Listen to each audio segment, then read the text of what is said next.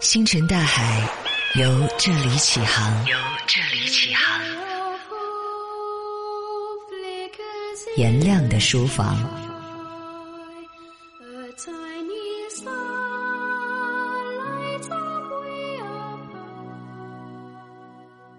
欢迎你回到颜亮的书房。来，我们下面就开始看一看这本脑洞大开的《博物志》，由张华编撰。《博物志》第一部分先解释了这个世界是怎么形成的啊，这个古今中外的神话都是这样。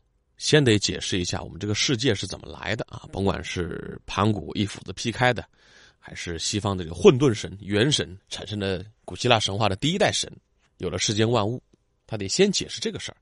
那《博物志》里第一部分是这么说的：说一开始啊，天地是有残缺的，女娲炼五色石补足了残缺。然后又叫来一只大乌龟，把这个乌龟的四只脚砍断了，把天空撑起来，形成四极。这里边有两点很有意思啊，一个呢就是在古代人眼里，地球是平的，而地球是平的这个学说，直到当今世界还有一小部分人笃信之。他们认为这个科学家啊，宇航员拍到的一些照片都是假的，都是出来忽悠我们的。然后他们有一个小团体，用各种他们认为足以佐证的方式来说明这个世界其实是平的。我们看到的那种太空中的地球啊、宇宙星空啊等等，那都是像《楚门的世界》一样啊，人为造出来忽悠我们的，这挺有意思。这是一个。再一个就是这点跟北欧神话很像，北欧神话里也说到，天地是由。四极撑起来的，只不过呢，在北欧神话里边，它不是乌龟的四只脚，而是矮人族跟巨人族打了一仗之后，矮人族打输了，然后被罚，矮人族出了四个最强壮的矮人，撑起了天地，这就是后来的霍比特人啊，这个魔界故事就有了。好，我们再回来看《博物志》书里边还说呢，这个大地啊，它每隔一段时间就逆时间转动一个方向，形成了四季。再后来，共工和颛顼争王位打架，撞倒了不周山，导致呢整个大地向西北方向倾斜，于是地就斜了。好，于是呢水有了流动的一个朝向。你看，但凡多想一步，就没牛顿什么事儿了。他只想到了方向，他没有想到这个流动动力因到底是什么。当然，这里边所说到的这个不周山啊，就是被共工、颛顼撞倒的这个不周山。按照书里边后来的描述，应该就是今天的昆仑山脉。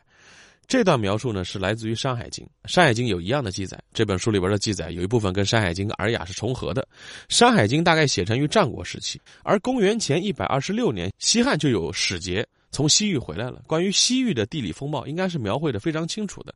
那么，张华应该是肯定知道这点的。西汉人的记载，他是讲过西域的地理风貌的。所以说呢，这个张华他编的这个。博物志啊，他的目的就是我要收藏民间的传说。至于真实历史、地理地貌是不是这样，我不重要。用今天的话说呢，他是一个像民间采风一样啊，这个非物质文化遗产的保护者。好，有了天和地了，我们再来看一看生活在天和地当中的人长什么样。首先来看西域，在西汉使节通西域之前，古人心中的西方人长什么样呢？说西方少阳，日月所入，其人高鼻深目多毛。就是说，这个太阳和月亮啊，都是从西边下山，所以他们想象觉得西边肯定是光照不足的，那地方肯定很幽暗，日照时间不足，所以那儿的人高鼻深目多毛。你看这个说法啊，有点道理啊。因为虽然西边光照不是不足，但是大家要知道，两极光照是不足的。那北欧人确实是高鼻深目多毛啊，所以他们对于西方人样貌的想象还真有点接近。这是古人的对西方人的印象。那其他的人长什么样呢？说东方，东方是太阳、月亮出来的地方，山谷清秀，人也长得好看。南方，南方阳气太盛，地势低洼，水多，所以那儿的人呢，大嘴巴，眯缝眼。北方阴气太盛，土地辽阔，所以那儿的人脸都很大，大脸盘子。听到这样的话，估计南方人、北方人都不是很高兴啊。他为什么单把东方人说的那么好看呢？这段记述呢？按照文字的风格，它可能写成于《诗经》那个年代，而《诗经》里边的诗歌呢，是写于公元前一千一百年前到公元前六百年，而这个时候在东方有一个大国迅速崛起了，那就是齐国。公元前一千年，姜子牙灭商有功，被周武王封为齐侯。姜子牙所在的地方差不多是今天的山东。而姜太公治国有方，齐国国富民强，后来的齐桓公就成为了春秋五霸之首。正好就是公元前六百多年，齐国那个时候国力强大，文化发达，所以人们把齐国人想的好看一点，也合情合理。而为什么说南方北方都是不毛之地，而且人长得奇怪呢？不要说那个时候，就算到了十一世纪的北宋，南方依然不太适合人类居住。一零四九年被贬到广东的苏东坡这么说惠州的，说这个地方张力之地，也就是说啊。在古人的眼光当中，颜值这个事情，它和国力是连在一起的。国力越强的地方，有钱的地方，人长得好看。比如说，他怎么描写中原人的啊？说中央四溪，风骨娇，山谷峻，其人端正。就是中原四平八稳，风调雨顺，山谷高大险峻，人长得也很端庄周正。啊，那为什么把中原人写这么好呢？因为皇帝在这儿啊。好了，那天地人都有了。那人类生活的环境怎么样呢？不太理想。大家在网上啊，在什么抖音、快手，应该都刷到过澳大利亚的一些这个奇异的动物啊，确实长得跟我们这儿不太一样。它毕竟是一个巨大的岛啊。说在这个澳洲啊，包括像这个新西兰啊，有很多的昆虫啊、爬行动物还保持着原始的样子。比如说蜥蜴、蜈蚣、蛇，体型巨大，而且经常跑你们家里去，车库里边，大门口等着你。说澳大利亚人民、新西兰人民经常打开卫生间、打开厨房，都能有满满的惊喜啊！那些图片确实很吓人，但是你要是看了《博物志》之后，你就会觉得澳大利亚已经很宜居了啊！这《博物志》里边说啊，当时四川的蜀山南部有一种长得很像猕猴的动物，差不多一米六，像人一样直立行走，跑得很快。它有个名字叫马化。马化，哎，说这个马化呀，很好色。路上一旦有好看的女人经过，就会被马化给偷走。大家就觉得怎么办呢？这这变态呀，这怎么办？后来呢，大家留了个心眼儿，为了不被马化给偷走，出门的时候就每个人用绳子连起来，以免走丢。但是还是防不住啊。这个马化呢，按照嗅觉来判断男女，男人身上有恶臭，臭男人；女的没有，所以还是把女人能抓走。那女人被抓走之后呢，就和这个马化生孩子，生下来的孩子呢，十年之后和女人一起回家。啊，也有女人不要这孩子，把他扔了，扔了怎么办？这马化早就想好了，如果人们不好好的喂养这个孩子，那这孩子的妈也会马上死掉。就是说，马化还会下诅咒，会魔法。这些马化生下来的孩子啊，有一个统一的姓氏，姓杨。所以这故事很胡扯。估计编的故事人姓马，他跟姓杨的有仇。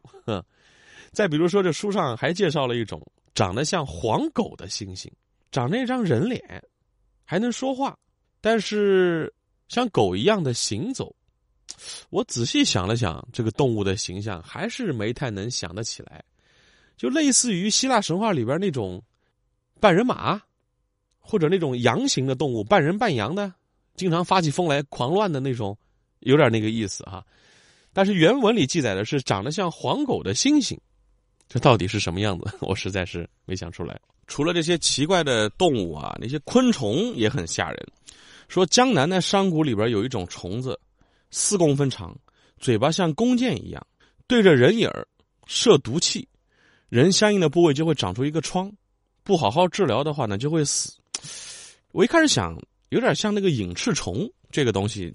在人身上，你一拍，皮肤会腐烂，会长疮。但他说的是对人眼射毒气，这不太像。还有一种虫子说对着人眼撒尿，人也会长疮。还有一种蛇，秋天的时候毒性最大，它游过的地方，草木马上枯死。如果人砍柴的时候，就即便被这样的草木刺伤了，中的毒比被蛇咬还厉害。所以你看，当时古人生活有多危险。山下有马化，有那个像黄狗一样的猩猩。山谷里边有毒虫，还有毒蛇。好，山里边这么危险，水里边也不太平。说南海有一种长得像乌龟的鳄鱼，我一开始想以为是鳄龟吧，但是不对。他这书里边说呢，把头砍了还能生出一只鳄鱼来，能连伸三指。这是南海。说东海有一种鱼长得像牛，哎，确实有海牛啊。说这个海牛，你只要把它的皮剥掉挂起来，挂家里边，你看这皮上的毛。它如果竖起来了，说明涨潮了；如果软下去了，说明退潮了。